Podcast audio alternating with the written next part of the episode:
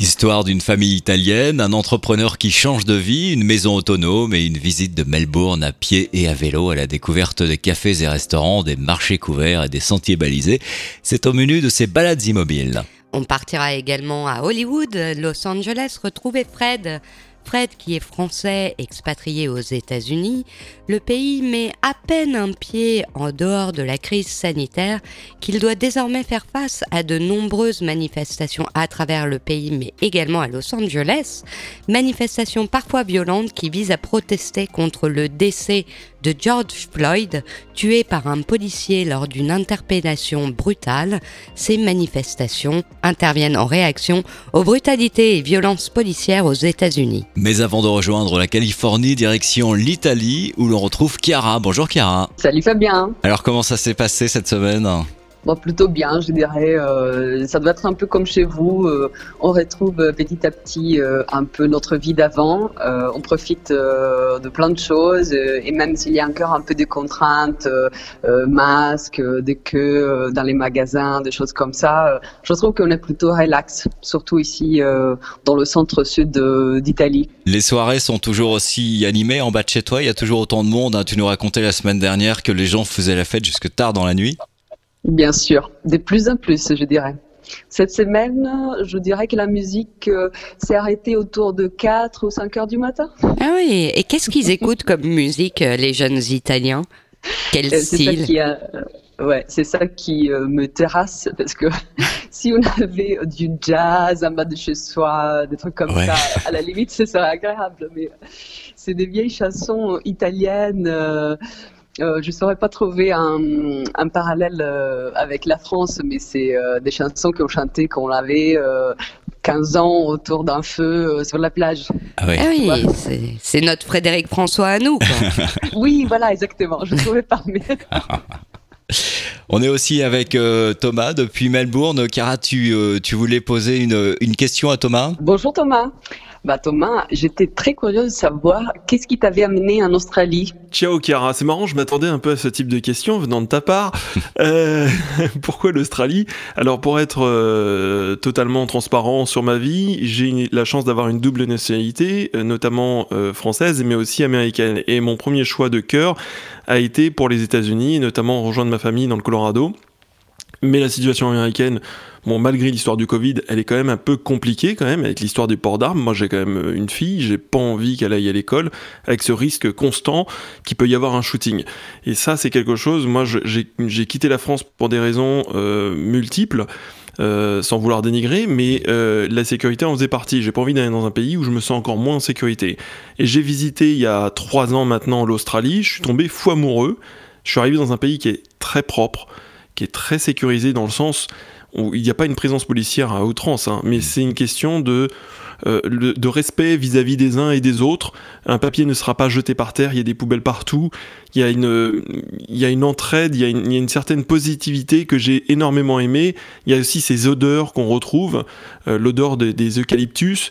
Euh, voilà, c'est un pays qui est assez récent, qui a son histoire certes, qui n'est pas forcément idyllique, mais j'ai envie de dire comme tous les autres pays, tous les autres pays ont aussi leur passé. Mais c'est une qualité de vie aujourd'hui en Australie, 16, certes à 16 000 km de la France. C'est-à-dire que nous, on se parle, Laetitia, Fabien et, moi, on a l'impression qu'on est juste à côté, mais on est quand même à 16 000 km. On est à l'autre bout du monde. Et euh, en étant à l'autre bout du monde, on n'a pas cette sensation d'être aussi loin, puisque c'est un pays quand même qui est très européanisé, notamment pour l'état du, Victoria. Hmm.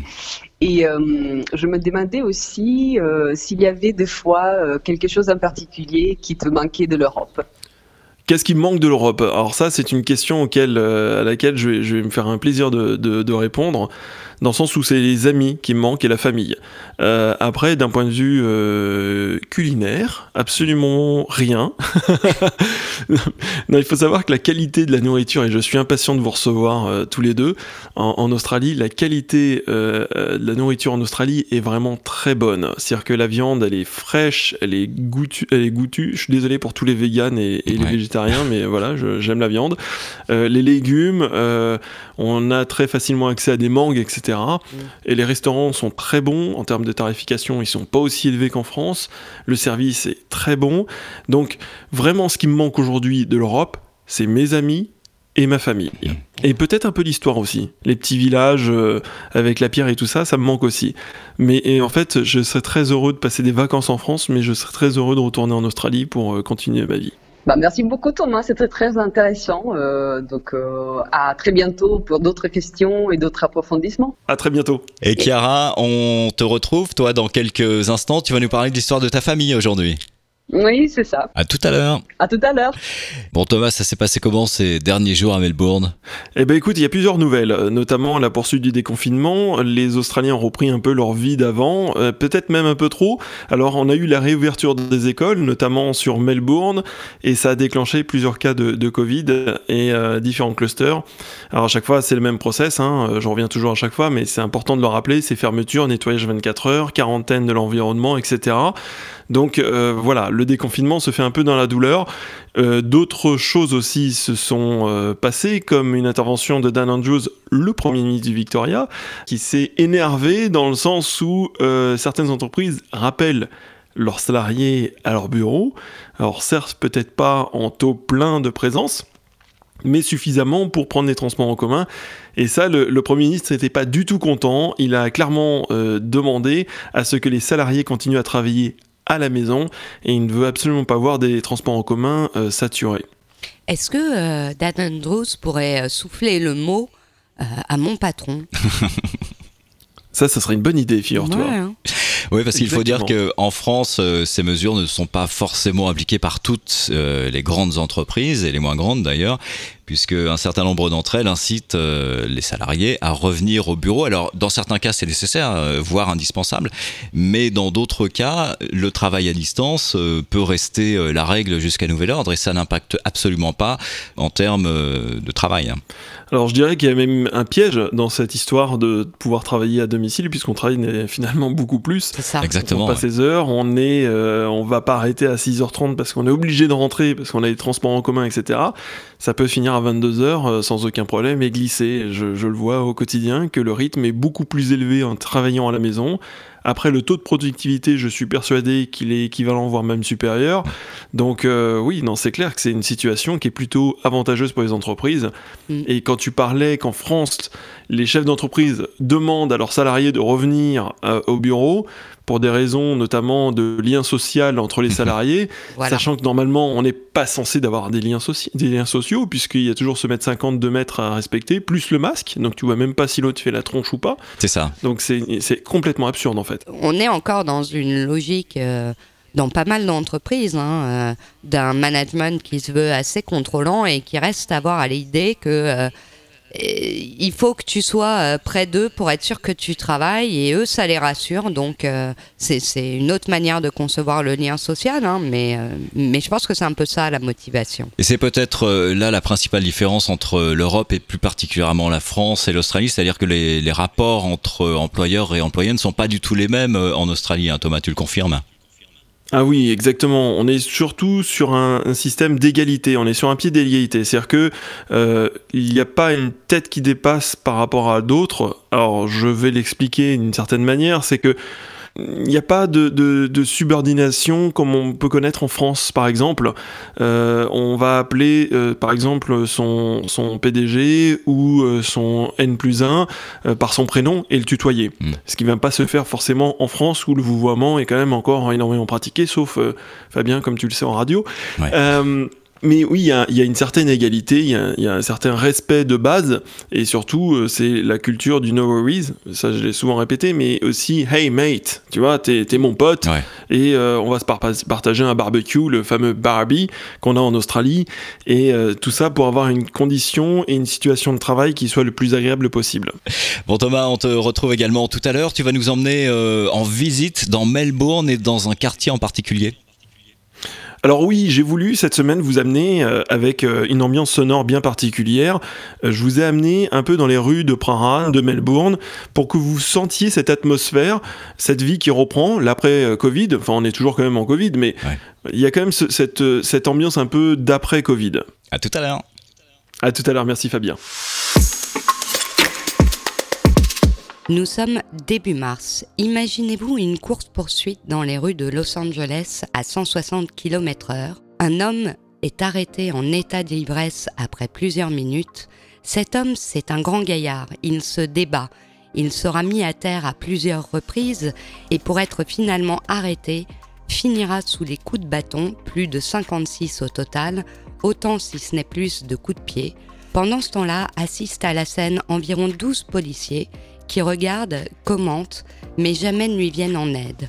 Un vidéaste amateur filmera pendant 10 à 15 minutes cette scène et déposera la cassette à une chaîne de télévision locale.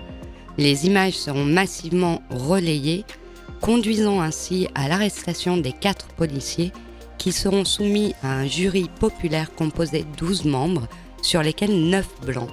Le 29 avril, près de deux mois plus tard, ces quatre policiers seront acquittés par le jury populaire, entraînant un embrasement de la ville de Los Angeles pendant cinq jours, incendie, manifestations, dégradations, plus de 50 à 60 personnes mourront, certaines contre les coups du LA Police Department. Les dégâts s'estiment à 1 milliard de dollars. Quelques mois plus tard encore, face à ces émeutes, une action sera intentée devant le US Department of Justice, un recours pour protéger les droits civils de la personne ainsi arrêtée et deux des policiers seront condamnés, condamnés à verser une indemnisation à ce noir américain. Cette personne s'appelait Rodney King. 28 ans plus tard, l'histoire se répète avec la mort de George Floyd tué par un policier à Minneapolis. Nous retrouvons à Los Angeles Fred. Bonjour Fred. Salut Fabien, salut Letty. Salut. L'actualité euh, liée au Covid a été quelque peu éclipsée, bien entendu, euh, par euh, les événements qui ont lieu aux États-Unis un peu partout ces, ces derniers jours. Ça se passe comment du côté de Los Angeles?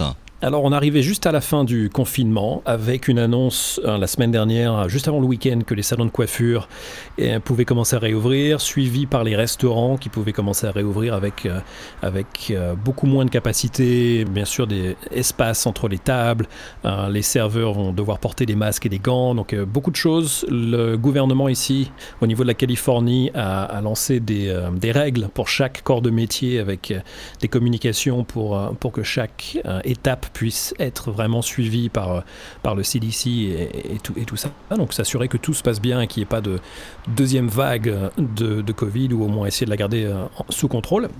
Donc ça c'était juste avant le week-end. Tu nous dis ce qu'est le CDC pour ceux qui savent Alors le CDC, pardon, oui oui, c'est le centre, euh, le centre un petit peu qui, qui, gère toutes les maladies infectieuses et, et euh, toutes, les, toutes, les, épidémies et toutes ces choses-là. Donc c'est vraiment généralement le CDC donne les premières règles au niveau du pays et ensuite on a des responsables de santé au niveau local et au niveau euh, de l'État, donc Californie ici et Los Angeles pour la ville, qui, euh, qui adaptent ces règles par rapport à la réalité de, de la ville et des business que, que l'on a. Donc ça, c'était juste avant le week-end. Et vendredi, on est passé à toute autre chose, avec donc à la suite de la mort de George Floyd et, euh, des problèmes de, brutalité dans la police, des protestations qui ont commencé dans, tout le pays, à Los Angeles, qui ont démarré ici au niveau de downtown, donc le centre-ville, et qui ont été suivis malheureusement par euh, des bandes organisées qui ont cassé et mis le feu à beaucoup d'établissements et de commerces. Donc on est passé un moment où tout le monde est un peu euh, euh, relax en se disant on peut réouvrir, on va commencer à, retoucher une vie un peu normale. Ce qui est très malheureux, c'est qu'il y a de boutiques qui, qui commençaient juste à se réapprovisionner, à ramener leur staff pour commencer à réouvrir. On voyait des enseignes qui commençaient un petit peu à, à se remettre en place. Et beaucoup de business ont été malheureusement complètement euh, complètement cassé, complètement pillé, mis à feu. Donc on se retrouve avec des, des commerces qui ont maintenant une devanture complètement euh, couverte en bois hmm. et qui vont devoir attendre euh, plusieurs semaines avant de réouvrir Alors, de manière normale. Ce qui est malheureux, c'est que les manifestations sont amplement légitimes au départ et tu le disais, en fait ce sont des groupes de casseurs qui arrivent ensuite en queue de manifestation comme c'est le cas bien souvent. Bien sûr, ils sont très organisés. Les manifestations se passent, se passent très bien. On en a eu un. Donc vendredi, on en a peu parlé. C'était un petit peu le début du mouvement. Samedi, ça a commencé vraiment à faire du bruit. C'est là où, du côté d'Hollywood, on a commencé à voir beaucoup de groupes de voitures. Euh, j'ai un exemple juste à côté de la maison ici, où un groupe de trois voitures complètement cagoulées avec des battes de baseball qui se dirigeaient vers un, magasin d'alimentation de, et de vente de vin et de liqueur et de choses comme ça, euh, qui ont eu un petit peu peur parce qu'ils se sont rendus compte qu'il y a énormément de voisinage visage qui portait attention à, ce qu'ils faisaient. Donc ils sont repartis. Mais ces groupes de voitures n'ont pas arrêté de, 5h de l'après-midi à 3h du matin à tourner, à s'arrêter dans les complexes de, business pour essayer de voir s'il y a une, opportunité ou non. Et vers 1h du matin, un groupe de 30 personnes ont, défoncé l'aventure d'un magasin de, vente de métaux précieux juste en face de, la maison ici. Donc ça a commencé comme ça, un samedi, et ensuite la, la police a un peu repris le dessus euh, durant le week-end et on est passé à, d'autres étapes hier avec la garde nationale aussi, donc l'armée qui commence à intervenir avec des blocages de rue, euh, des, des, protections policières en avant et à l'arrière des manifestations pour essayer d'éviter justement que ces groupes ne se greffent à la fin des manifestations et commencent à piller hein, tout, tout ce qui se trouve autour. Fred, euh, qu'est-ce qu'on sait sur ces groupes euh, Parce qu'on a ça également en Europe, en France, quand il y a des manifestations.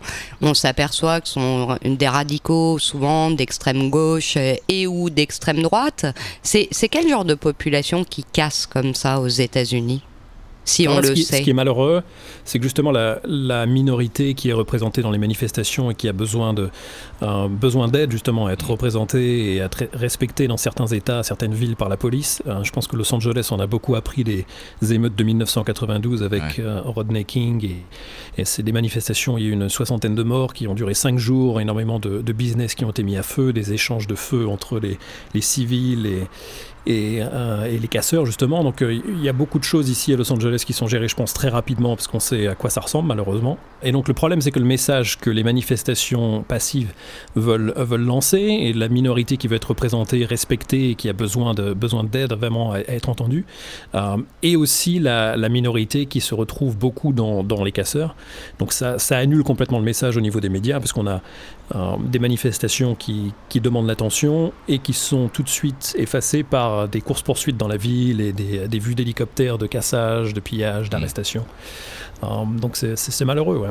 Est-ce que quelque part ça ne sert pas euh, le pouvoir en place malheureusement bah, ça crée encore plus de tension et ça crée un petit peu, euh, pour les, radicaux, c'est un petit peu, regardez, ils veulent de l'attention, mais ensuite ils, cassent tout. Donc les gens qui mm. devraient normalement se réveiller et, accepter un petit peu les changements euh, vont, je pense, utiliser effectivement cette, euh, cette phase de cassage pour, pour éviter de parler du problème qui, qui se trouve. Et comment les Américains vivent-ils la situation? Tu as eu l'occasion d'en parler avec des proches, des collègues de travail, des voisins peut-être? Alors les gens justement qui, qui étaient excités à, à, la fin du confinement, sont beaucoup d'anxiété, parce qu'il y, a un petit peu un, comment dire, un manque de bonnes nouvelles avec, avec, tout ça. Donc il y a beaucoup de gens qui disaient ils, ont, ils sont un peu désespérés. On, passe un moment où les gens pensaient pouvoir peut-être ressortir un petit peu et peut-être aller, aller manger au restaurant et avoir quelque chose de différent après deux mois, deux mois et demi de, de confinement. Et là on se retrouve avec un couvre-feu dans la ville euh, entre 5h le soir et, et 5h30 le matin. Donc on se retrouve avec une ville complètement déserte la nuit à nouveau, comme au début du mm. confinement. Donc je pense que psychologiquement, les gens se demandent un petit peu où, est-ce qu'on va. 2020 ne se passe pas de la manière dont on espérait l'année dernière euh, au moment du, Nouvel An. Euh, donc euh, les, gens ont beaucoup de, beaucoup de mal à, passer, à passer à travers tout ça et à se sentir un petit peu libre de sortir de la maison, de profiter un peu de, vivre la vie. Donc euh, on est un peu scotché à la télé un petit peu partout ici. Alors euh, Trump a évoqué euh, hier, je crois, la possibilité de faire intervenir l'armée pour stopper ces manifestations. C'est un, oh, exemple presque unique. répondre par les balles. Absolument, et c'est un exemple presque unique dans l'histoire puisque selon la Constitution américaine, ce n'est pas le président américain qui décide de l'intervention de l'armée sur le territoire américain. Il y, a, plusieurs, plusieurs étapes là-dedans. C'est-à-dire qu'on a déjà démarré à, utiliser euh, une force de l'armée ici, la garde nationale, qui est gérée au niveau de, l'État. Hmm. Donc on a 500, 500 euh, gardes qui ont été rajoutés à la police de Los Angeles euh, dans les deux derniers jours. On les voit d'ailleurs passer avant, après les manifestations, des, des camions avec, avec l'armée qui se tient debout de tous les côtés et qui se prépare un petit peu à, bloquer les rues. ils laissent la police intervenir et faire les arrêter un petit peu les casseurs et les mettre en, les mettre en détention, euh, mais la garde nationale est plus ici en, retrait pour bloquer les rues et, rajouter s'il y a besoin de présence pour faire un petit peu, un, petit peu des barrages, des choses comme ça. donc l'État peut intervenir, l'a déjà fait, euh, a démarré très rapidement ici au niveau de la Californie à nouveau, mais euh, la garde nationale peut également être euh, décidé par, euh, par le niveau fédéral. Donc effectivement, s'ils veulent faire un mouvement et un déploiement différent, euh, une fois que le niveau fédéral prend la main, ça prend le dessus de l'État. Et comment est-ce que vous la vivez cette situation? Est-ce qu'il y a dans ton entourage des gens qui prennent parti, qui s'expriment? Oui, oui, bien sûr. Il y a beaucoup de, beaucoup de personnalités ici, chanteurs, chanteuses que j'ai eu le, la chance de rencontrer beaucoup de, beaucoup de collègues qui, euh, qui vont manifester euh, directement. Donc euh, après, c'est un, un, choix. Je trouve que c'est, pour moi personnellement, je trouve un peu risqué avec les problèmes qui se rajoutent aux manifestations. Donc malheureusement, je, je, préfère un petit peu suivre ça de loin, même si je partage le message des manifestations qui, qui se passent, qui se déroulent calmement. donc il y a beaucoup de gens qui prennent un petit peu le qui prennent un petit peu le Instagram, Facebook, Twitter pour, pour s'exprimer et pour dire qu'ils qui supportent complètement la cause et le message, euh, ce qui est la majorité, la majorité des gens.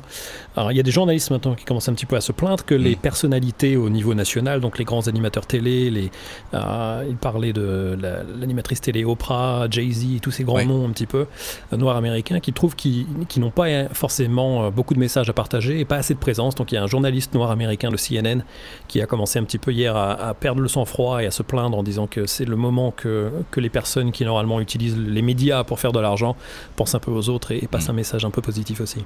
À propos euh, des journalistes, justement, il y a euh, certains euh, journalistes de, grands médias américains qui ont été inquiétés par la police lors des reportages sur les manifestations. Vous en avez entendu parler, vous, chez vous? Pas encore, non. Toutes ces, toutes ces nouvelles, un petit peu au travers des États-Unis, vont un peu arriver doucement, puisque pour l'instant, les chaînes locales ont tout de suite les hélicoptères et on, est vraiment toute la journée sur les news vraiment locales quartier par quartier, donc après ça fait bizarre de voir son appartement à la télé avec, euh, avec la police en coin de rue. On avait une vingtaine de voitures de, police euh, juste au coin de la rue, euh, postées en attendant de se déployer s'il y a besoin, des hélicoptères toute la journée. C'est un petit peu, ouais, c'est une ambiance différente. Donc là, ce qui, ce qui se concentre ici, c'est vraiment le niveau local.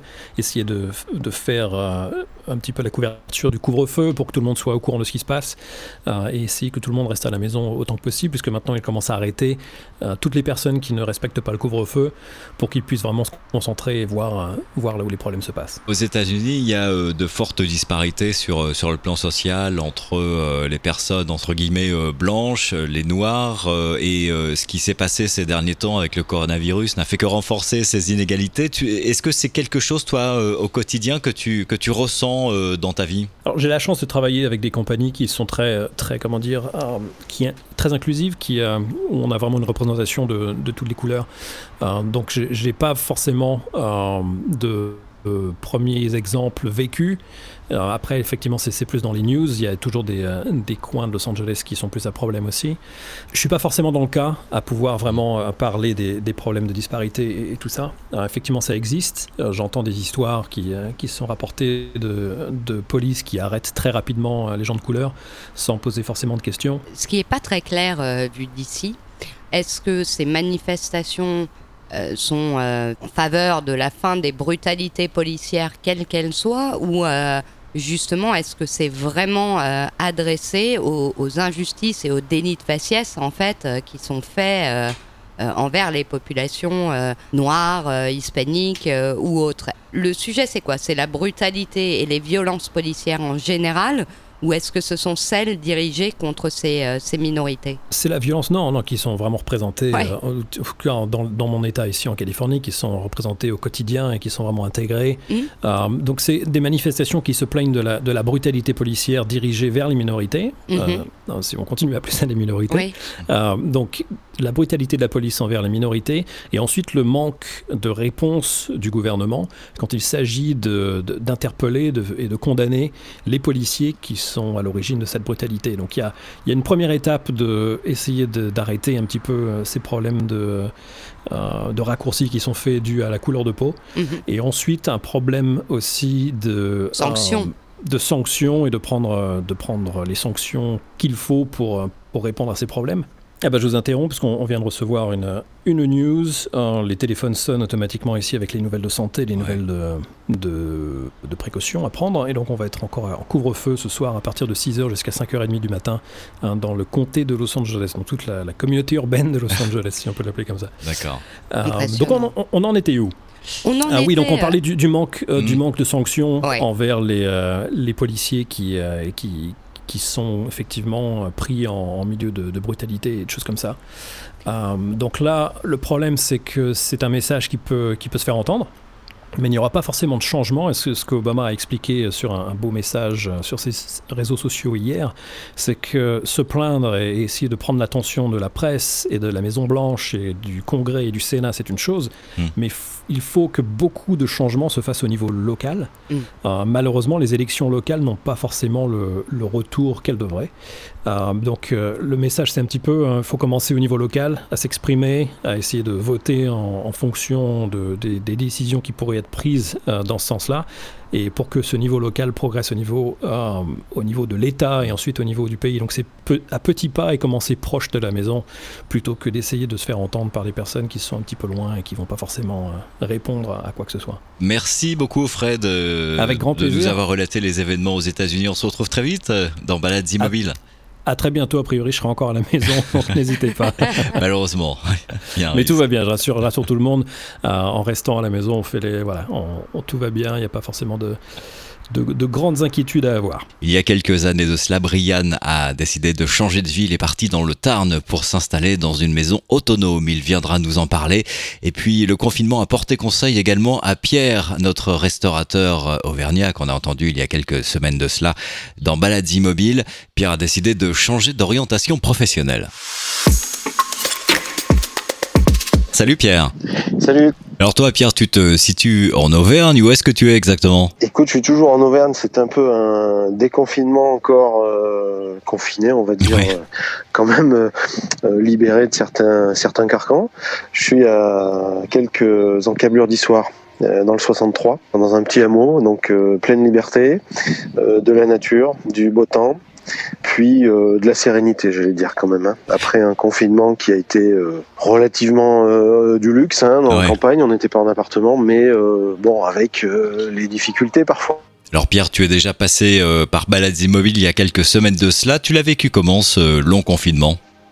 Bah écoute, euh, sur le plan personnel, euh, je dirais globalement, euh, il s'est relativement bien passé, même si effectivement, il faut apprendre en famille, avec une famille nombreuse, une semaine sur deux, puisque recomposée, il faut apprendre à vivre ensemble 24-24. ça suppose une, vraie organisation, une, discipline, et puis essayer, essayer de prendre sur soi. sur le plan professionnel, ça a été beaucoup plus anxiogène. D'abord parce qu'il aurait fallu que j'arrête très tôt de regarder, d'écouter euh, tout ce qui se disait, s'écrivait. Euh, Les chaînes d'information, euh, voilà, notamment. oui, bien sûr, parce qu'on avait tout et son contraire. Après, après, on peut se faire aussi son, jugement en se documentant beaucoup, mais ça a été, comme je pense, pour beaucoup très anxiogène. il aurait fallu faire une pause. Et concernant le, métier, la restauration, puisque du jour au lendemain, on a fermé. Donc ça a été, je pense, vraiment d'une violence inouïe. Euh, avec euh, un gouvernement qui a essayé de prendre des mesures euh, pour euh, pas mal de pas mal de, de métiers, hein, de, mhm. de, corps de métier. Mais euh, là, c'est pareil, ordre contre ordre, et puis euh, des, des, institutions, par exemple bancaires, qui suivaient, qui ne suivaient pas. Donc très anxiogène là-dessus. Comment on va faire? Quand est-ce qu'on va ouvrir Donc tout ça, c'est des questions qu'on se posait régulièrement. Et surtout, qu'est-ce qu'on va devenir? Euh, Fortiori, quand comme moi, avec un associé, on a repris ça depuis deux ans et demi seulement, qu'on a déjà des crédits sur sur les épaules. Il y a des charges qui courent au quotidien, ouais. Oui, il y a des charges qui courent, voilà, et euh, il faut que toute la chaîne euh, dont on dépend, euh, la clientèle, les fournisseurs, les banques, mhm. se mettent au diapason pour dire oui, on vous comprend. Ça va aussi de la note de téléphone, la note de gaz, d'électricité, contacter tout ce monde-là. Alors quand on a la chance d'avoir une petite équipe j'allais dire dynamique, et ben on se répartit un peu les tâches. Euh, et puis euh, petit à petit, les solutions arrivent, mais euh, il a fallu du temps. Et puis après, il a fallu euh, se poser la question, mais euh, dans la mesure où on va fermer beaucoup plus, beaucoup plus longtemps, mhm. qu'est-ce qu'on va faire? Et puis on s'est rendu compte qu'il y avait de plus en plus de restaurateurs qui prenaient de, la décision de faire des plats à emporter. Et vous-même, il y a quelques semaines, vous avez pris euh, la décision de rouvrir l'établissement pour proposer des, des, plats à emporter. Il y avait une, une, une, forte demande là où vous êtes implanté. Ça a fonctionné pratiquement tout de suite. Hein. Oui, parce que Pierrot, notre, notre chef cuisinier, qui a pris des parts dans la société, qui s'est vraiment engagé Lui depuis depuis longtemps maintenant. finalement, après une perte de motivation logique, s'est reboosté, puis il a dit oui, il faut que j'y aille. donc c'est lui qui qui s'est remis derrière les fourneaux, qui a organisé l'accueil des gens avec des menus qu'on faisait passer notamment sur sur les réseaux, sur Facebook, mmh. hein, des plats du jour, voilà, du, du lundi au, au samedi. Et c'est vrai que ça a très vite fonctionné parce que euh, d'abord lui a, a, su faire marcher ses, ses réseaux de connaissances. Forcément, ben, on lui doit cette réussite. Alors c'est une réussite, j'allais dire au tiers ou à peine la moitié du chiffre d'affaires qu'on faisait habituellement, mais ça maintient l'activité, ça maintient la réputation. Et ça permet de faire aussi un peu de trésorerie et de, de, rappeler aux clients que vous êtes là que vous êtes oui, complètement, c'est ça. On est là, on vous oublie pas, et puis les clients nous ont montré qu'ils nous oubliaient pas non plus. Oui, parce que la restauration c'est aussi un lieu de, de, rencontre sociale. Tu les, tu les as sentis dans, dans quel état d'esprit tes clients? Quand on est en cœur de ville avec des commerçants qui sont fermés, ça, ça bouleverse complètement euh, hmm. euh, l'activité des gens, les habitudes des gens, et puis on sent.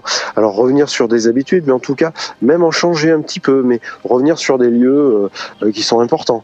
Et forcément, j'allais dire le café du commerce ou le restaurant restaurant du coin, du quartier, c'est important parce que c'est là où se refait un petit peu le monde. Euh, toi, le, le, métier euh, de restaurateur, tu, euh, tu l'as découvert un peu sur le tard, tu as eu une première expérience professionnelle dans un autre domaine. La restauration, c'est quelque chose qui représente quoi pour toi? Bah, la restauration, c'est c'est l'ADN de la France, je crois. Hein. Alors maintenant, on mange, j'allais dire, on mange bien à peu près partout dans le monde, mais on, est un peu chauvin. euh, donc la bonne chair, les plats généreux, je crois que c'est ce qui fait l'ADN du, du, pays. Et ça, voilà, ça a bouleversé vraiment parce que c'est le partage, c'est le partage, c'est c'est la, la, générosité dans l'assiette, c'est les c'est les saveurs. moi, j'ai découvert ça. Alors, je suis pas restaurateur de, de, de métier mais je suis un peu comme euh, comme beaucoup euh, où on se souvient des odeurs de cuisine euh, chez nos grands-mères qui nous ont aussi fait apprécier ce que c'était qu'une cuisine avec du goût généreuse, comme je disais. Et puis, ben avec surtout un associé qui lui a avoué sa, vie depuis l'âge de 14 ans, mais il en a 48 maintenant, et qui a vraiment s'est donné à fond parce qu'il aime ça et il a transmis ça finalement dans l'assiette et aux gens qui qui sont fidèles. Et moi, j'ai vraiment découvert un métier euh, un métier euh, qui est passionnant. Euh, alors je fais une parenthèse, mais ça intéresse aussi. Mais je suis en train de préparer ma reconversion pour tout un tas de, de raisons. Mais mhm. justement, j'ai passé la main à quelqu'un qui, qui est fait pour ça.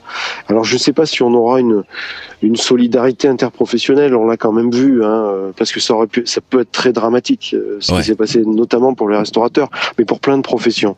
Parce que là, on va vers de l'inconnu.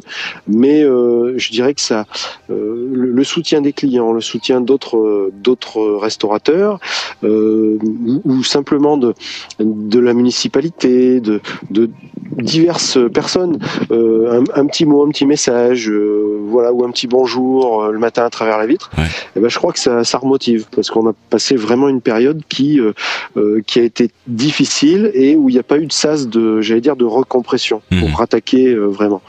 Donc euh, tout ça fait que c'est un métier, la restauration, qui, euh, avec l'accueil, avec le sourire, avec euh, l'idée de rediscuter de plein de choses, de, de se déconfiner aussi le cerveau, en, en, se confiant un petit peu de ce qui est arrivé, ben, je crois que voilà, ça, ça fait un métier, un métier génial. Pierre, tes projets à partir de, de, maintenant et dans les, dans les semaines et les mois à venir, quels sont-ils?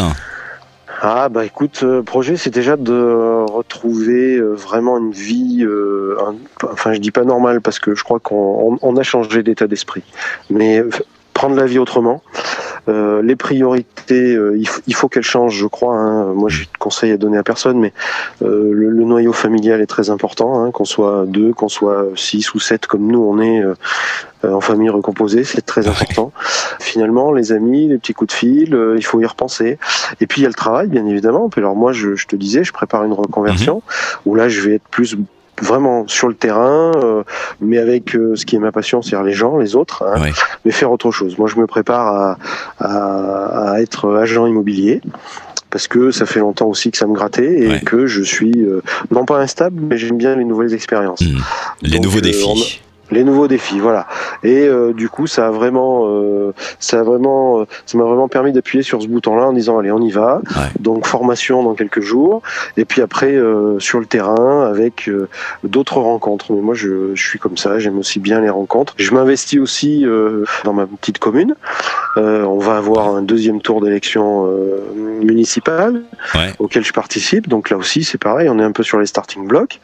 Et euh, je crois que voilà, se recentrer sur ce qui nous entoure et euh, recommencer ça beaucoup plus sereinement. Merci Pierre pour ton témoignage. On se retrouve très vite. Hein. Tu nous donnes des nouvelles de tes projets de, de reconversion. Merci à, à vous deux en tout cas. Merci, merci beaucoup Pierre. À très vite. Salut, à bientôt. il y a quelques années de cela, Brian a opéré un choix radical en quittant Paris pour partir s'installer dans le Tarn et y monter une maison autonome. Brian, salut, comment vas-tu? Très bien. Brian, tu es un ancien parisien. Où est-ce que tu vis maintenant? Alors, je suis à côté de Castres. Pour vraiment le situer, c'est à une heure à l'est de Toulouse. Et qu'est-ce que tu y fais? Je crois que tu as, complètement changé de vie il y a plusieurs années maintenant. Est-ce que tu peux nous en parler un peu? Alors, j'ai troqué le costume trois pièces pour euh, maintenant le short et les tongs. Et euh, ce que je suis en train de développer ici sur mon terrain, j'essaye de tendre vers l'autonomie de jour en jour. C'est pas quelque chose qui se fait du, du jour au lendemain et j'explique euh, ce retour d'expérience euh, sur une chaîne euh, que j'ai sur YouTube. Alors vivre en autonomie, ça consiste en quoi? Ça veut dire que tu produis ton électricité, ton eau, comment ça se passe? Produire son électricité, oui, ça donne de l'autonomie pour plusieurs années. C'est beaucoup plus intéressant que d'être sur les réseaux. Après, c'est sûr que je ne suis pas autonome à 100%. Par exemple, je ne sais pas fabriquer mes batteries, mon photovoltaïque, mais ça me permet de pouvoir tenir plusieurs années si un jour malheureusement on est amené à rencontrer euh, euh, quelques problèmes qui pourraient euh, arriver et là en ce moment on n'a jamais été autant dedans et j'essaye aussi, dans le fait de développer l'autonomie, de comprendre un petit peu, par exemple, les énergies que je consomme, parce que c'est bien beau de produire de l'énergie, mais c'est encore mieux de savoir ce qui consomme le plus, les, vraiment les, les, appareils énergivores. Pour l'eau, je, je collecte l'eau et je la filtre. Donc je fais appel à, des filtres, mais qui peuvent durer euh, plutôt longtemps. Et puis je développe petit à petit euh, une autonomie alimentaire. Mais alors ça, ça se fait sur... Euh, il faudrait une décennie pour pouvoir être en grande partie autonome. Pourquoi une décennie On ne se rend pas forcément compte de tout ce que ça représente? C'est vrai que bah déjà, moi, je me suis orienté sur les arbres fruitiers. Il y a des gens qui développent le potager, mais je me suis aperçu que dans notre région, malheureusement, tout ce qui est plante annuelle, quand tu essayes de, de les mettre sur un sol qui a été labouré, je suis sur une ancienne vigne, ça a été labouré pendant des années, le sol est extrêmement compact, et en plus la terre est argileuse, donc euh, dès qu'il y a beaucoup de soleil, dès qu'il y a de la sécheresse, ça fait des grosses croûtes, des crevasses, donc c'est très très difficile de, cultiver là-dedans. Donc déjà la terre, il faut l'amender, il faut la préparer, et, ça, ça prend beaucoup de temps. Après, bien sûr, euh, vu que je me suis spécialisé dans le fruitier, c'est quand même, euh, bah, il y a des métiers hein, pour ça. Il y a des gens qui, font ça depuis des années, donc il faut quand même apprendre. Il y a beaucoup de savoir à, à emmagasiner. Et, et, pourquoi le fruitier? Tout simplement parce que même si ça met du temps à pouvoir être développé, un arbre, une fois qu'il s'est bien enraciné, normalement, il a plus besoin de l'aide de l'humain et c'est là où il, fructifie. C'est le cas de le dire. On parle de faire fructifier son argent. Euh, bah, moi, je fais fructifier mon temps euh, pour être en bonne santé avec des fruits euh, qui seront produits dans quelques années. Et comment t'es es venue l'idée de, passer à ce mode de vie? Étant de la classe moyenne, je voyais le fossé qui se, qui se faisait sur la classe moyenne. On va vraiment vers des classes très riche, extrêmement riche, et à l'opposé, bien sûr, une, grosse pauvreté. Et au milieu, il y a la classe majoritaire, donc euh, dans laquelle je suis, la, la classe moyenne, qui perd euh, de jour en jour des droits. Et je me, suis dit, euh, il y, a, juste à regarder par exemple les énergies. Quand tu regardes que l'électricité a pris plus de 50% en 10 ans, mais dans 20 ans, bah, on ne pourra plus avoir accès à l'électricité si ça continue, si on touche la même chose. Euh, c'est parce que je voyais que mon salaire, euh, il prenait 1 euh, à 2% et que toutes les augmentations, en plus de l'énergie, l'eau, la nourriture, les services, tout ça, je me suis dit que j'arrivais pas, j'arriverais pas à suivre. Et quelle est ta journée type? Comment ça se déroule une journée d'autonomiste? Une journée type, elle peut commencer à n'importe quelle heure. Ça dépend de l'heure à laquelle je me couche. J'aime bien travailler de, de nuit. Donc c'est vrai que des fois je me réveille plutôt aux alentours de 9h30, 10h30, 11h. Et la bah, première chose que je fais, je vais saluer les poules, je vais voir si elles ont bien de l'eau, si elles ont de la nourriture. Bien sûr, je vais me servir les œufs. je vais chercher les, je fais le tour du terrain pour voir un peu ce qui pousse, les choses qui pourraient être malades, les arbres qui auraient pris des forts vents, parce que je suis dans une région venteuse. J'en profite en même temps pour me prendre de quoi me faire mon infusion. Donc là, j'ai euh, les œufs et les infusions. Je m'ouvre une petite euh, confiture parce que j'ai pas mal d'amis qui ont déjà des arbres fruitiers et qui font des confitures. Et tu vois, euh, j'ai juste à aller me chercher mon pain. Des fois, je, je le prends la veille. Ou sinon, un petit coup de vélo, je suis à 5 minutes de la boulangerie.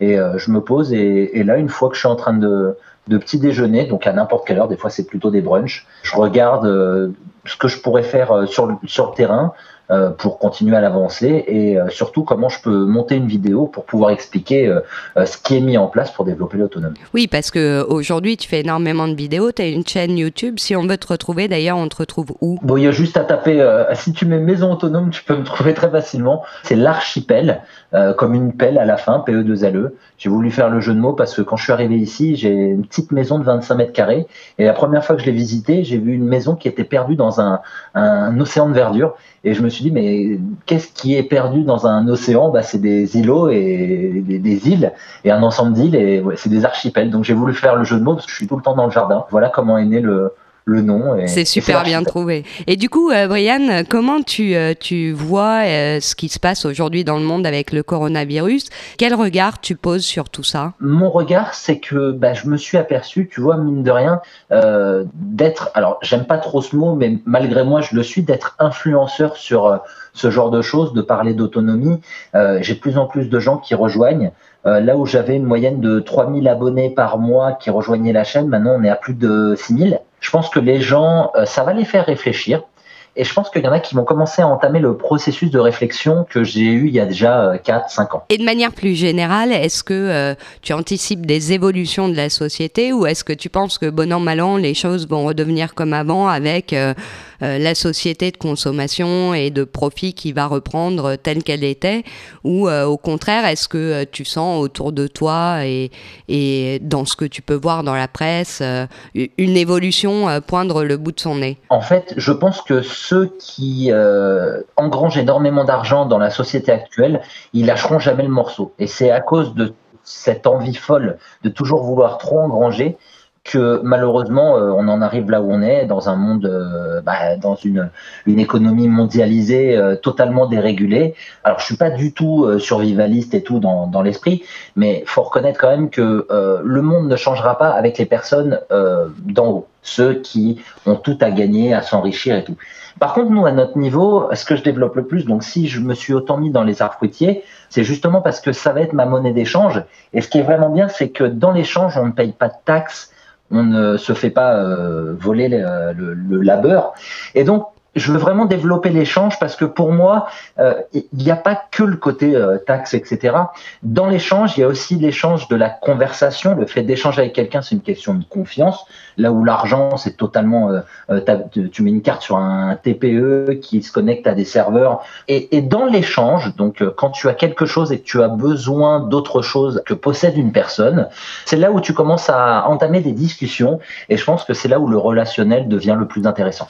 Et tu penses que c'est parce que les gens prennent conscience de tout ça, que tu as par exemple plus d'abonnés sur ta chaîne Est-ce que tu crois que la période fait réfléchir? Je pense pas que ce soit directement ça. Je pense que les gens cherchent des solutions, ils sont perdus. J'ai vécu cette période, donc il y a 4-5 ans, quand je me disais mais comment je peux réduire euh, ma consommation? Parce que je m'apercevais donc que je rentrais dans euh, la roue du hamster, tu vois, qui s'emballait de plus en plus. J'avais du mal à finir euh, les fins de mois. Au début, c'était le 28, j'étais dans le rouge. Je dis, oh, dis donc, trois jours avant la paye, ça va pas.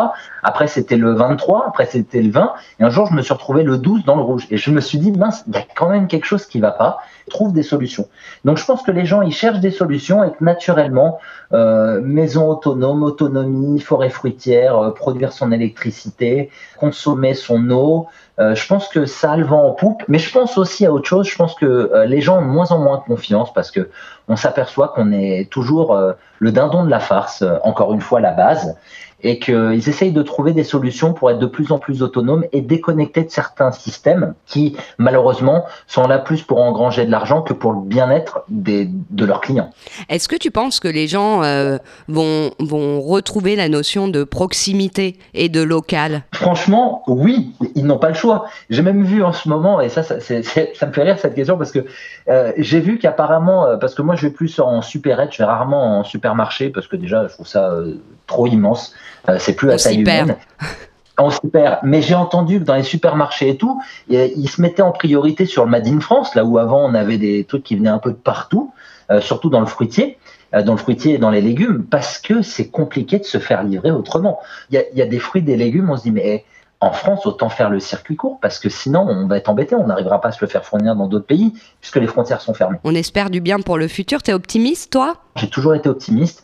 Et euh, même si des fois, il y a des coups durs quand euh, tu lis des, informations et tout, je me suis de plus en plus déconnecté des, informations. Tu vois, euh, elles tombent quand même malgré moi avec les réseaux sociaux. Bien sûr. Connecte justement l'information sur les supermarchés. Tu vois, il y a des choses qui, qui viennent. Mais plus on se déconnecte des informations, je pense plus on devient optimiste. Un grand merci, Brian de nous avoir euh, donné ton témoignage. C'est un plaisir de t'entendre. Des nouvelles du Covid en France, c'est vrai qu'on n'en parle plus vraiment, hein, assez curieusement. Non, on n'a plus de chiffres, on nous explique qu'on peut tous retourner travailler. Je voulais quand même, euh, à l'image euh, de nos correspondants, vous faire un petit update de ce qui se passe en France. La CNIL, la Commission nationale informatique et liberté, a donné son feu vert à l'application Stop Covid, qui peut donc désormais être installée sur les téléphones portables et qui a pour but de permettre le traçage des personnes qui tomberaient malades. Nous avons également en France euh, le risque de voir étendu après le 10 juillet l'état d'urgence, qui est quand même assez étonnant quand on voit que les choses reprennent leur cours normalement et qu'on y est même invité pour soutenir à notre tour l'économie. c'est assez paradoxal. Hein. C'est paradoxal, les bars et restaurants ont rouvert à l'exception de la région parisienne qui reste classée en orange et seules les terrasses des bars et restaurants ils sont euh, autorisés avec une possibilité d'empiéter sur les places de stationnement. Les cinémas, quant à eux, réouvriront normalement prochainement, ainsi que les salles de spectacle, dont la jauge est inférieure à 5000 personnes. Voilà pour ce petit tour d'horizon français. Et qu'est-ce qu'on fait maintenant? On part à Melbourne? Thomas est de retour parmi nous. Thomas, je le disais tout à l'heure, tu nous emmènes cette semaine en visite dans Melbourne. Exactement, alors moi j'habite à 6 km ce qu'on appelle du, centre de Melbourne, CBD, c'est le langage courant, et on est dans, une petite ville qui s'appelle Prahran. C'est une rue, une artère assez connue euh, qui s'appelle Chapel Street. Je suis juste à quelques mètres de Chapel Street où on retrouve beaucoup de restaurants, beaucoup de pubs, beaucoup de discothèques et aussi beaucoup de commerçants, tout ce qui est vêtements, etc. Et euh, lors de cette balade, je me suis promené avec mon matériel et j'ai voulu vous faire vivre toute cette atmosphère bien particulière, puisqu'il y a des signatures sonores que l'on retrouve uniquement en Australie, comme il y a certaines signatures sonores que l'on retrouve uniquement au Japon, en Chine, etc. Et, et ce qui m'avait marqué la première fois quand je suis arrivé en Australie, c'est toute cette signature sonore ça va être euh, l'ambiance d'un café, le bruit d'un passage piéton, les, gens qui discutent entre eux, qui sociabilisent, qui rigolent, etc. Donc voilà, je vous amène tout au long euh, de ce parcours euh, sur une, une demi-journée un peu type que je vis au quotidien ici à Melbourne. Alors en général le matin, moi je démarre, j'aime bien m'attraper mon petit latte, je fais une petite pensée euh, d'ailleurs toute particulière à Chiara et son petit café Stretcho, le eh black euh, qui cogne bien. Euh, donc je commence ma balade, je traverse les différentes rues. alors c'est marrant parce que c'est un, système auquel on pourrait avoir accès aussi en France, ce fameux bruit que vous allez entendre du passage piéton, le fameux tac tac tac tac tac. Ah oui. C'est uniquement c'est pour les, aveugles, etc. Les gens en, situation de handicap. Et, finalement tout le monde s'en sert et je trouve ça génial comme idée. Et tous les feux, je dis bien tous les feux en sont équipés. Pareil, tous les poteaux à côté des feux ont un bouton. Euh, on pousse dessus pour déclencher euh, le petit bonhomme vert pour euh, pouvoir traverser avec un certain temps de latence, certes, mais on a quand même cette facilité de pouvoir se déplacer à pied. Malgré ce grand pays, on peut se promener et euh, aller profiter de prendre un bon petit café. Et après ça, moi ce que j'aime bien, c'est aller prendre mon vélo et euh, il y a quelque chose qui s'appelle à Melbourne le Capital City Trail. C'est 30 km qui fait tout le tour de Melbourne, du moins du centre-ville de Melbourne, et c'est une balade assez bucolique où c'est uniquement de la piste cyclable. On ne croise pas une seule voiture en 30 km. On passe au bord des rivières avec des petites cascades. On passe au milieu de la forêt. On a l'impression d'être en plein bush, en pleine campagne de Melbourne. Et, c'est juste une évasion qui dure une heure et demie. Ça dépend de la vitesse que, laquelle tu roules. Voilà, je voulais faire partager aussi ce moment-là où on, bah, on s'arrête sur ce parcours, on croise des cafés euh, sur ces pistes cyclables. Et là, pareil, je, me fais un deuxième café en tant qu'affaire. Hein, c'est alors pour donner un ordre d'idée, parce qu'on se dit il enchaîne les cafés, c'est entre 4$ et 4,50$ le café ici, le latte. Et ce qui est assez drôle aussi dans toute cette ambiance euh, de Covid, euh, en, glisse vers l'après-Covid, les salles de sport n'ont toujours pas réouvertes par exemple. Et euh, en, sortant de chez moi, j'ai entendu, j'entends la musique à fond dans, la rue. Et il y a une salle de sport qui est vraiment juste en bas de mon immeuble. Et en fait, ils donnent les cours à l'extérieur, c'est ça? À l'extérieur c'est magique, c'est génial. Enfin, moi, je trouve ça très drôle, quoi. Ah c'est euh, c'est complètement insolite. Ils font ça tous les jours, sachant que le matin, il fait en ce moment, puisque nous, on est dans l'hémisphère sud, mm. donc quand vous me vantez votre température de rêve, bah, nous, on se les pèle. C'est-à-dire que le matin, on a entre 6 et 8. Ah, ça va. Laetitia, ne commence pas, je, ne me narque pas, s'il te plaît. Donc, il fait très froid, ils sont là en tenue sport, tu vois, les, tu vois les, les, mecs, les nanas et tout, ils sont là en train de porter des trucs. Et c'est vachement sympa, je trouve. Ça fait partie. Euh, bah, je sais pas, ça fait partie de la vie euh, qu'on a ici sur, euh, sur ça fait partie de, de cette ambiance. Et je vous ai également, j'ai fait un petit passage très rapide au marché de Prahran, c'est un spot. Euh, en général, quand on vient visiter Melbourne, il y a différents marchés couverts que l'on retrouve très européanisé, mais version plus plus. C'est-à-dire qu'on va retrouver euh, des bouchers un peu à l'ancienne, des charcutiers, des poissonniers. Alors le poisson ici est exceptionnel parce que par exemple si on achète du saumon, désolé pour les véganes, encore bisous à vous, je pense à vous. Euh, le saumon vient de juste à côté, il vient pour la plupart de Tasmanie ou Nouvelle-Zélande, etc. Donc il est, il est vraiment, on, l'a ici, juste à côté. Et c'est comment, les, c'est comment les marchés, euh, Thomas, là-bas? C'est des marchés comme on les connaît en France ou en Italie, ouverts euh, Ça ressemble euh, exactement à nos marchés ou est-ce que c'est construit différemment? C'est construit, je dirais, c'est plutôt parti sur une base plutôt ancienne. C'est-à-dire qu'avant, les marchés en, Europe étaient plutôt couverts. Mm. Et on est parti sur des marchés plus tournés vers l'extérieur, dans la rue. Ici, c'est du marché couvert essentiellement. Très rarement, on peut trouver des marchés organiques qui sont en extérieur dans les villages. Mais essentiellement, pour les deux, deux trois principaux ici sur Melbourne, il y a le, Victoria Market euh, au nord de Melbourne, et il y a le South Melbourne Market qui est très réputé aussi, et il y a le Prahran Market qui est très réputé également. Ce sont les trois spots, et en fait, c'est des marchés qui sont entièrement couverts avec des, euh, des, des, commerçants qui sont là à demeure en fait. Donc tout est organisé au sein du marché. Il y a le coin fruits et légumes, il y a le coin produits, produits secs, il y a le coin café. On va remettre le son du café pour vous entendez bien. C'est super. Moi j'adore le son du café. C'est marrant parce que ça fait partie du, je trouve, du, du show. Quand tu commandes un café, d'entendre de le, perco euh, taper sur le truc pour vider le. Ouais, ça fait mm. partie du cérémonial. Hein. Ah, complètement. Moi, je trouve que ça, quand tu attends ton café, etc., il t'appelle par ton prénom. Euh, mm. Tom, c'est prêt?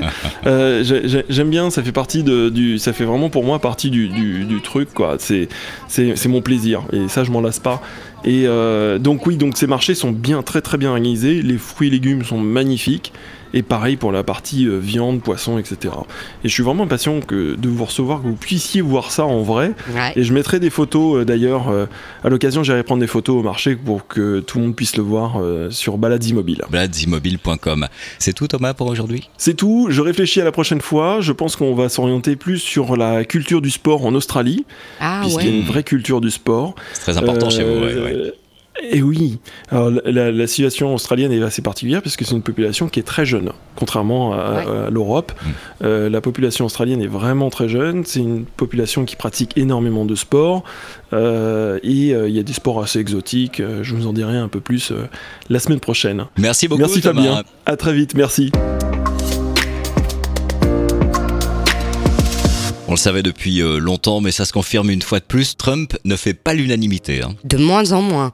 Une citoyenne a fait un doigt d'honneur au convoi du président américain qui se rendait au Trump National Golf Club en Virginie il allait euh, prendre un petit peu de bon temps et euh, le convoi, l'escorte présidentielle, devrais-je dire, a été ailé ainsi par cette citoyenne. Ça nous rappelle l'histoire de Julie euh, Briskman qui avait fait la même chose en 2017. L'histoire avait été relayée, la photo d'ailleurs avait été relayée sur les réseaux sociaux, la conduisant à perdre son job. Quelques années plus tard, elle s'est lancée en politique et a été élue dans son comté contre les républicains. Hubert fout ses vélos à la casse. Hubert a cédé à Lime la marque de vélo Jump. Je ne sais pas si tu vois ce que c'est. Ce sont, des, sont des vélos rouges euh, à assistance électrique. La marque ayant été vendue et plutôt que de trouver une solution, il y a euh, en pleine nature des milliers de vélos donc qui sont euh, comme une immense décharge parce que Uber a préféré ne, rien en faire plutôt que soit en faire donation ou s'arranger avec Lime pour les recustomiser. Donc voilà. Bien pour l'environnement, effectivement. C'est formidable. Il nous emmène cette fois-ci en Inde en Inde, on rentre désormais chez soi en bétonnière. C'est original, mais c'est la réalité. Des travailleurs cherchent à rejoindre leur domicile par milliers, ce qui est très compliqué euh, en ce moment dans le pays. Et on a retrouvé des gens dans une bétonnière euh, qui prenaient la direction de leur domicile. Les rats envahissent New York. Comme c'était le cas à Paris et on en avait déjà parlé, les rats investissent New York et se font la guerre entre eux euh, à cause de la fermeture des restaurants. Il faut savoir que euh, les rats se nourrissent des déchets des restaurants essentiellement. Donc avec la fermeture, il y a désormais, euh, en plus des problèmes d'émeutes, des émeutes de rats et des gangs de rats qui sont en train de, de se créer là-bas. À Arcachon, retour de la fiesta sur la plage. Sur la plage de Pereire, des amis DJ se sont dit qu'il serait sympa d'organiser dans le cadre du déconfinement une toute petite fiesta. Sauf que les choses ont pris de l'ampleur et qu'ils se sont retrouvés avec plus de 200 personnes sur la plage. Quand même. Ça n'a pas fait trop trop plaisir aux autorités locales manifestement. La chaise vide pour protester contre la fermeture des restaurants. C'est la technique adoptée par euh, des restaurateurs et des patrons de bars euh, en Allemagne, en France, en Italie. La démarche a l'air de se répandre et de devenir européenne. Vous trouverez sur l'espace public des chaises vides à bonne distance, l'idée étant de dénoncer les conséquences économiques pour restaurateurs et patrons de bar de la fermeture de leurs établissements. Et direction à présent le Kenya. Où Innocent Aviarmana, si je le prononce bien, qui est un réfugié originaire du Burundi qui a monté sa petite affaire, une petite épicerie. Il a fait le choix de baisser le prix du savon en cette période de Covid parce que les gens ont besoin de se laver les mains plutôt que les choix inverses pris par la grande distribution dans certains cas d'augmenter leur prix, et il a un succès fou avec son savon à bas prix. À Tours, une étrange affaire de jardinières masquées. Des jardinières masquées parce que ça demeure obligatoire normalement dans les espaces publics, bien qu'on voit de moins en moins de masques. Hein ont pris l'initiative d'utiliser les espaces publics, euh, là où il y a encore un petit peu de verdure autour des arbres, pour y planter tomates et melons en ville à destination de qui souhaitera les récolter. Au Brésil, le président Bolsonaro fait encore parler de lui encore et toujours. Cette fois-ci, en revanche, il s'enfonce définitivement puisqu'une vidéo relaie le président Bolsonaro en train d'insulter l'assistance des ministres plus de 34 fois dans la même vidéo. C'est assez impressionnant. Et du Brésil, on part à présent en Italie retrouver Chiara. Chiara, tu voulais évoquer un sujet particulier avec nous aujourd'hui oui, je me disais que c'était intéressant euh, et aussi un peu drôle euh, de vous raconter l'histoire de ma grand-mère. Avec grand plaisir. Donc, euh, c'est une histoire que je trouve intéressante parce que hum, ça nous fait voyager à une certaine époque de l'avant et de l'après deuxième guerre mondiale et elle est aussi à la fois drôle et historique. Ma grand-mère, ses deux parents s'étaient rencontrés euh, dans un train, euh, dans, des, dans des situations un peu, disons, particulières. Parce que mon arrière-grand-père, du coup, avait la vingtaine quand un jour, quelqu'un de son village lui a présenté son nouveau bébé et il a dit, voilà, c'est ma première fille, je te la présente et tout ça. 20 ans après, quand donc, mon arrière-grand-père avait 40 ans, il a rencontré cette jeune fille qui avait du coup à l'époque 20 ans. Euh, ils se sont rencontrés dans un train et il a dit Ah, mais tu dois être euh, la fille de machin. Euh, Et donc, ils, ont commencé à papoter et en fait, ils se sont mariés six mois après. À l'époque, comment ça a été perçu, la différence d'âge? Parce que c'était pas forcément le plus courant et le plus répandu. Ben non, effectivement, mais euh, ils étaient tellement amoureux que ben ils ont embarqué tout le monde euh, dans leur amour et, euh, et voilà donc ça s'est bien passé finalement. Et, et ce qui était intéressant, c'est qu'il était carabinier, qui mhm. est, je sais pas si vous voyez, mais c'est un peu comme la police. C'est gendarme. Voilà, c'est un peu gendarme, exactement. Bon, il avait un boulot cool et surtout, en fait, il adorait l'opéra. Ah. Et euh, en tant que carabinier, en fait, il pouvait aller voir euh, des opéras euh, gratos. Et où ah est-ce qu'il vivait, Chiara? Bah, ils vivaient en fait avant de se marier, ils habitaient dans une, dans une région qui est au nord de la région de Venise. Et, et, quand ils se sont mariés, en fait, le pacte a été celui-ci. C'est-à-dire que comme il, il aimait l'opéra, euh, il a dit à, ma, mon arrière-grand-mère, écoute, euh, euh, moi je veux aller dans une ville où je peux aller à l'opéra autant que je veux, vu qu'en plus j'y vais gratuit. donc il faut qu'on aille habiter à Venise. Ouais. parce qu'à Venise, il y avait plein d'offres. évidemment, le, programme culturel était plutôt intéressant. Et du coup, ils se sont installés à Venise. Et lui, euh, comme ça, il allait à l'opéra tout le temps. C'est super. ça. Par contre, ma grand-mère, qui avait 20 euh, ans de moins, parce que lui, à 40 ans, à l'époque, il était déjà proche de, la retraite, plus ou moins. Donc il avait vraiment la vie euh, douce ah euh, et, du temps. Et euh, par contre, elle était dans le plein de son énergie, et elle avait envie de faire. et donc lui a demandé, écoute, moi je vais ouvrir un magasin d'alimentaire parce que j'ai envie de faire, j'ai envie de travailler. et voilà. Pour vous donner des noms, comme ça vous, voyez les personnages. Donc l'arrière-grand-père s'appelle s'appelait Giovanni et l'arrière-grand-mère s'appelait Mira. Et du coup, ben, ils ont vécu comme ça euh, un peu d'années, euh, ils ont fait des enfants, et les enfants ont tous des noms euh, de personnages d'opéra ou ah, ah c'est incroyable. C'est des grandes histoires par exemple j'ai une des filles s'appelait Cosette qui si j'ai bien compris c'est un personnage de Misérable Cosette c'est ça. Et du coup, bah, en fait, le, business des alimentaires marchait très bien, euh, ils étaient heureux euh, et tout ça. Mais à un moment donné, euh, il y a eu un truc qui a été fait par Mussolini, qui, par, son parti, mmh. que au tout début était socialiste. Et en fait, il avait, il avait lancé des magasins d'alimentaires qui étaient subventionnés par l'État.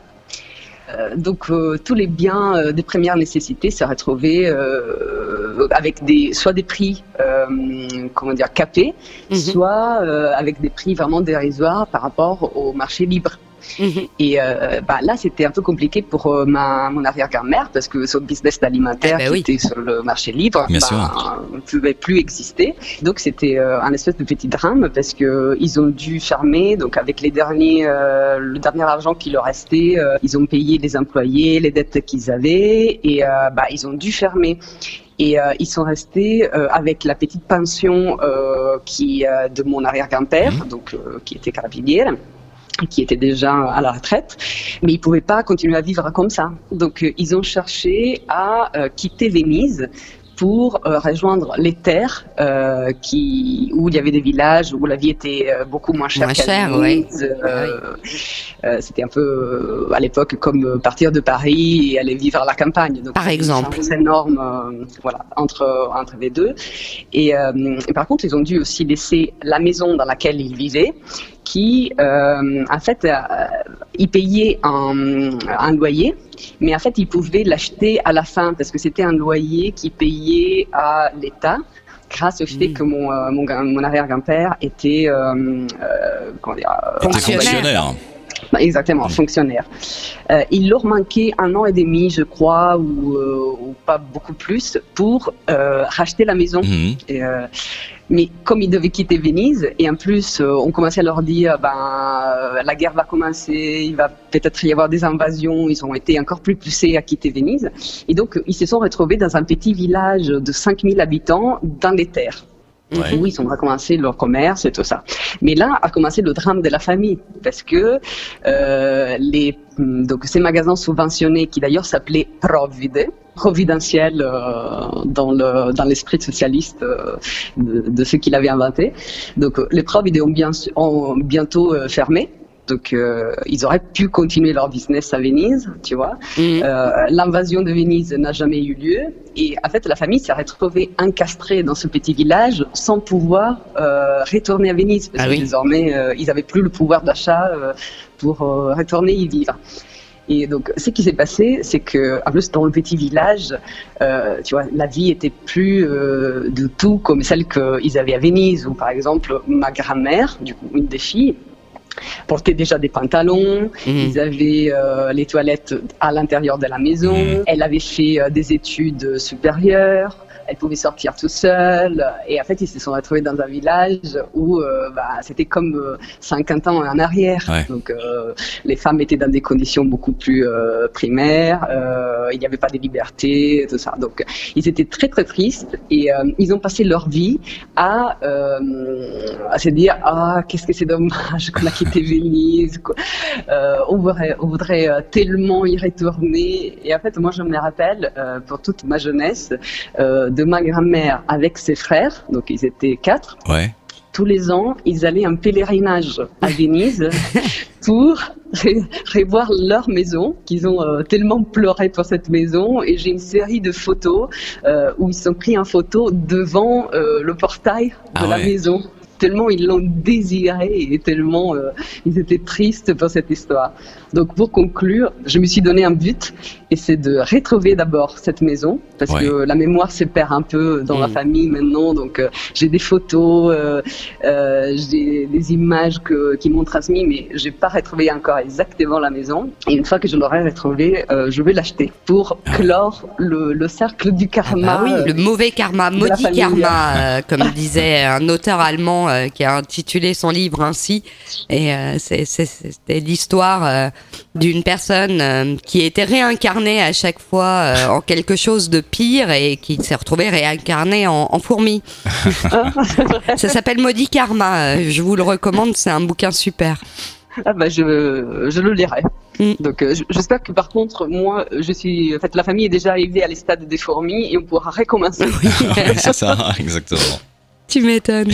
Merci beaucoup, Chiara, pour cette euh, belle histoire. Et puis j'espère que tu pourras un jour euh, et retrouver cette euh, fameuse maison à Venise et puis, et puis l'acheter. Et l'investir. Eh oui. Bien sûr. Et vous serez invité. Avec grand plaisir. On espère bien, il y a intérêt. Merci beaucoup, Chiara. On se retrouve la semaine prochaine pour, pour une autre histoire. Tu voulais, je crois, parmi tes propositions, nous, nous emmener à la découverte d'un quartier de Florence assez incroyable. Euh, c'est ça, c'est plus qu'un quartier. Je voulais vous amener euh, dans un château euh, qui a une très belle histoire et des habitants plutôt originaux. Ah, avec grand plaisir, ça va être chouette. Ciao, ciao. Ainsi se terminent ces balades immobiles. Si ce programme vous a plu, parlez-en autour de vous. Vous pouvez bien sûr le retrouver, le partager sur les réseaux sociaux. Abonnez-vous sur Deezer, Spotify ou les autres plateformes de streaming pour nous rejoindre. Également. Et directement sur le site baladesimmobile.com. À la semaine prochaine. À la semaine prochaine. Bye bye.